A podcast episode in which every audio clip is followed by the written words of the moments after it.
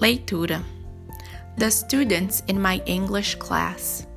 The students in my English class are very interesting.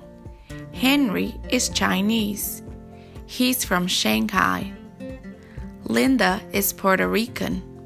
She's from San Juan. Mr. and Mrs. Kim are Korean. They're from Seoul. George is Greek. He's from Athens. Carla is Italian. She's from Rome.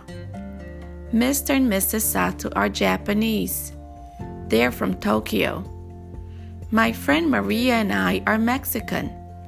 We're from Mexico City. Yes, the students in my English class are very interesting.